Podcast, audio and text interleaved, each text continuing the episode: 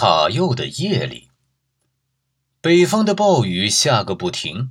拿破仑的师团步履艰难地在黑暗中前进，个个浑身湿透，每个人的靴底上至少有两磅烂泥，没有任何避身之处，没有人家，没有房屋，连麦秆稻草也都是水淋淋的，无法在上面躺一下。于是只好让十个或十二个士兵互相背靠背地坐在地上。直着身子在滂沱大雨中睡觉。皇帝自己也没有休息，他心急如焚，坐卧不安，因为在这什么也看不见的天气中无法进行侦查。侦察兵的报告很含含糊糊，况且他还不知道威灵顿是否会迎战。从格鲁希那里又没有任何关于普军的消息传来。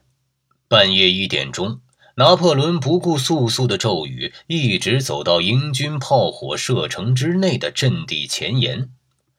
在雾蒙蒙中，隐现出英军阵地上的稀薄灯光。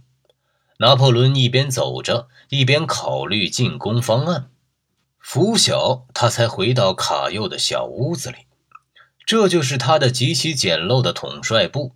他在这里看到了格鲁希送来的第一批报告，报告中关于普军撤退去向的消息含含糊糊，尽是一些为了使人宽慰的承诺。正在继续追击普军，雨渐渐的停了。皇帝在房间里焦虑的走来走去，不时凝望着黄色的地平线。看看远处的一切是否最终能显现清楚，从而好使自己下决心。清晨五点钟，雨全停了，妨碍下决心的胸中迷雾似乎也消散了。皇帝终于下达了如下的命令：全军务必在九点钟做好总攻准备，传令兵向各方出发。